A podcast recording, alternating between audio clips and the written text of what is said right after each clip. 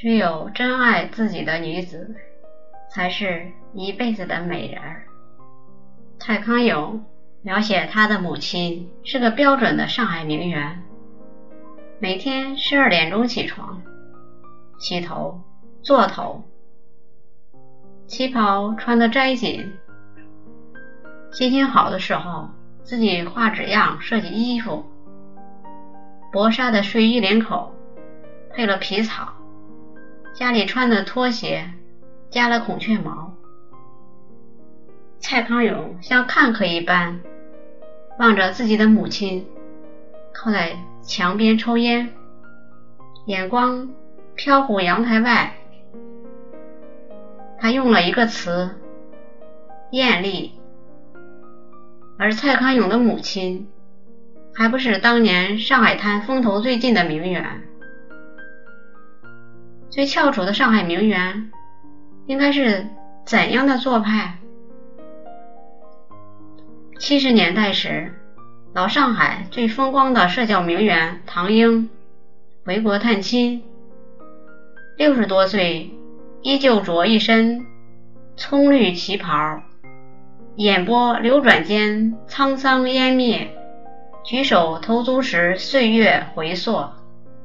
恍如葱茏少女，丝毫没有老妇人的隆中疲态，处处透着长年游卧生活萃出来的精雅韵致，真是做足了一辈子的美人儿。或许，只有爱自己的女人才能做一辈子的美人。她的世界只有一条准则，那就是爱自己。一九零三年，唐英出生在上海。他的父亲唐乃安是清政府获得庚子赔款资助的首批留洋学生，也是中国第一个留学的西医。他的母亲徐乃珍是金陵女子大学的首届毕业生。与著名教育家吴一芳女士是同学。汤乃安回国后，在北洋舰队做医生，后来在上海开私人诊所，专给当时的高门巨族看病。因此，唐家家境富足，人脉广泛。唐家的小女儿唐英的妹妹汤薇红。八十多岁时回忆，小时候家里光厨子就养了四个，一对扬州夫妻做中式点心，一个厨师做西式点心，还有一个专门做大菜。汤乃安笃信基督教，因此女儿们不仅地位高，而且接受了良好的家庭教育和学校教育。唐英。当时就读的中西女书是宋家三姐妹的母校，也是张爱玲读过的圣马里女校的前身。在学校，这所完全西化的女校以贵族化的风格培养学生成为出色的沙龙女主人。在家里，唐家的女孩们除了学习舞蹈、英文、戏曲之外，还修炼着名媛的基本功，衣食讲究。家里专门养了裁缝做衣服，每一餐都按照合理的营养均衡搭配。几点吃早餐？何时用下午茶？晚饭什么时候开始？都遵循精确的时间表。吃饭时绝不能摆弄碗筷餐具。不能边吃边说话，汤再烫也不能用嘴去吹，看上去犹如一出童话般的富养女儿的模板。如此成长的唐英，中西混搭，既精通英语，又擅长昆曲、跳舞和钢琴，则与山水画一样娴熟。有一张她少女时期的老照片。他娇憨地站立在开放着厨具的方桌前，身后一幅书画卷轴，一尊西洋仕女他明媚一笑，恍如后来二八年华的邓丽君，动人极了。他刚刚开始亮相社交圈，便引起轰动，与陆小曼并称“南唐北陆”，成为当时极其耀眼的名媛。唐英活得自成一派，小小年纪却有着上海女人特有的聪慧和精明，对一切都特别拎得清，她像一颗枝脉清晰的白桦。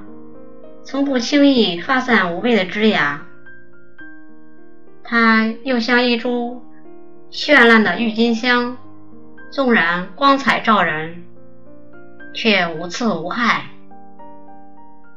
从不争抢别人的光华。它没有那么多华丽的烦恼和奢侈的忧伤，这样恰到好处的感性和理性，对于女人。是难能可贵的两全，所以唐英自己就是一道风景。他是老上海的时装的偶像，即使不出去交际，他每天也要换三套衣服：早上是短袖的羊毛衫，中午出门穿旗袍，晚上家里有客人来。则着席式长裙。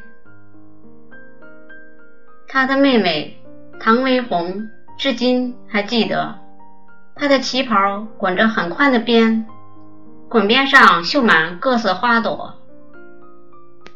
尤其有件旗袍滚边上飞舞着百来只金银线绣的蝴蝶，缀着红宝石的纽扣。CD 口红。LV 手袋，这些对于他实在是无奇的装备，犹如一日三餐般稀松平常。传奇的是他那十只描金的大箱子，在口口相传的艳线中装满花服，甚至整整一面墙的大衣柜都被皮衣挂满。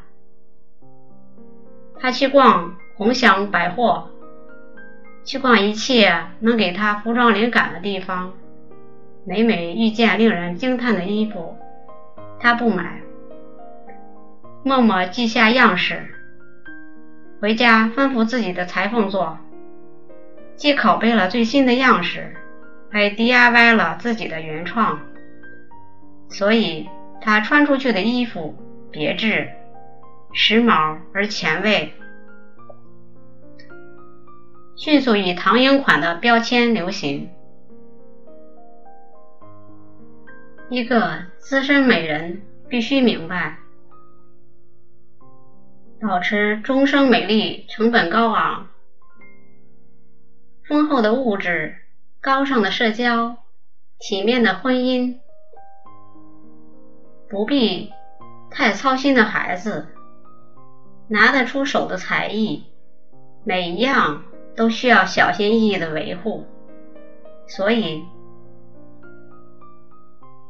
资深美人不能任性，不能在关键时刻掉链子，去为那些虚无的梦想、镜花水月的爱情赌上未来的命运。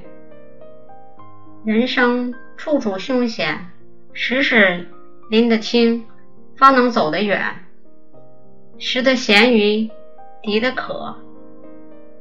谁没有？纵然举案齐眉，到底意难平的憾事。只是爱惜自己的女子，从来不会去纠结。